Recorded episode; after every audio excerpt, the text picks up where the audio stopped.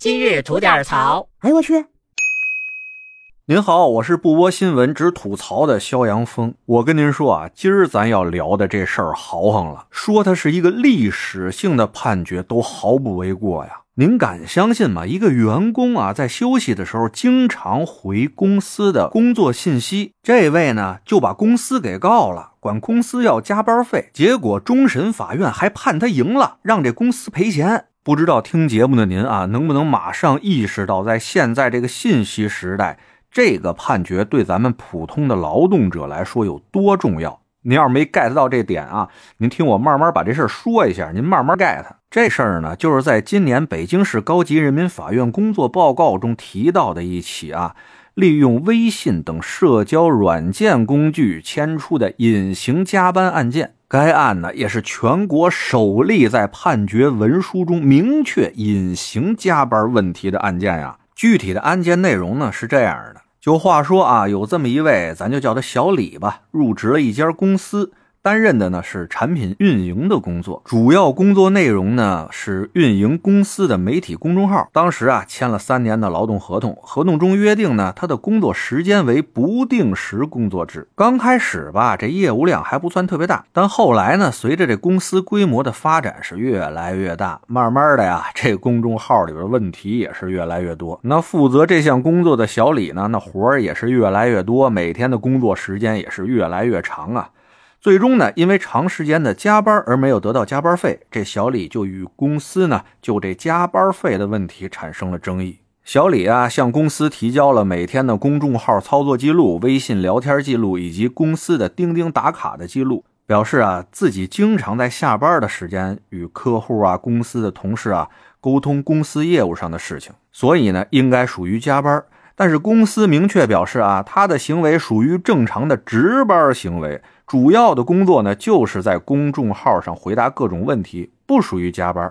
两边谈不妥呀，于是不久之后啊，这小李就将公司呢告上了法庭，要求公司支付这段时间的加班费。当时那一审法院呢，一看公司拿出那合同啊是不定时工作制，就想当然的觉得啊，那既然签了不定时，就是想让你什么时候干活就让你什么时候干活呗，那你还要什么加班费啊？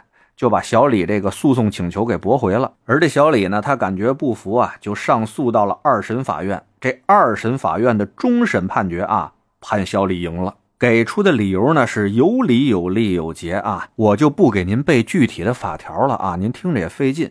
主要呢是引用了劳动法的第三十六条、三十八条和三十九条，就说白了吧，你甭管是定时还是不定时的工作制，那国家规定劳动者每日工作呢不超过八小时，平均每周工作时间不超过四十四个小时，而且。用人单位应当保证这劳动者呢每周起码休息一天，这些啊，不管你合同是怎么签的，都是必须保证的这么一个基础条件。而且呢，二审法院关于公司拿出来这个不定时工作制的合同啊，也有了一个特别明确的说法，就是说公司跟小李签的这份合同无效。为什么呢？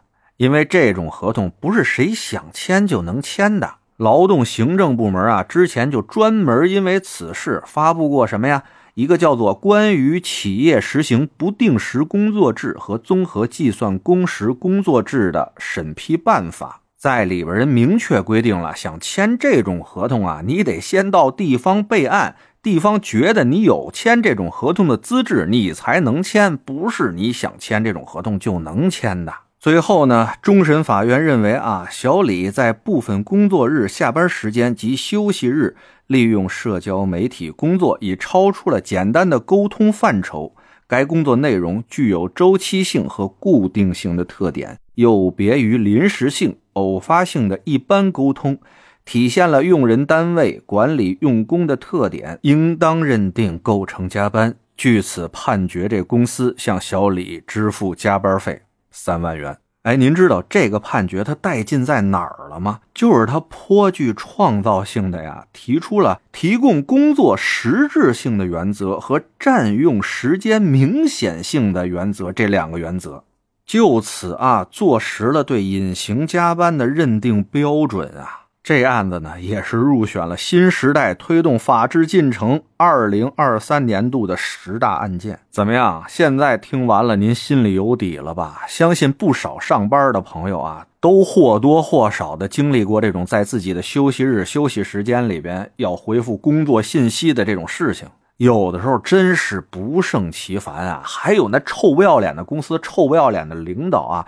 愣规定什么？你们知道吗？我就真见过这样的，说领导在群里边发的信息，多长时间内不回扣多少多少钱。领导单发给你的信息，多长时间不回扣多少多少钱？而且人家还加一个前提是，不论在任何时间。哎呦，我真是奇了怪了啊！你们是每月给人开多少钱，舔着你们家那大脸提出这种臭不要脸的要求啊？现在好了吧，有这条司法判例在这儿摆着，就让你们知道，在这方面的愚昧无知和臭不要脸哈，是要付出代价的。别有事没事再拿无知当个性了。啊，醒醒吧，好吗？得嘞，我是每天陪您聊会儿天的肖阳峰。您要是没聊够的话啊，咱这还长节目呢，叫左聊右侃啊，是讲些奇奇怪怪的事情的。哎，您得空也过去听听呗。我先谢谢您了，今儿就这，回见了您呐。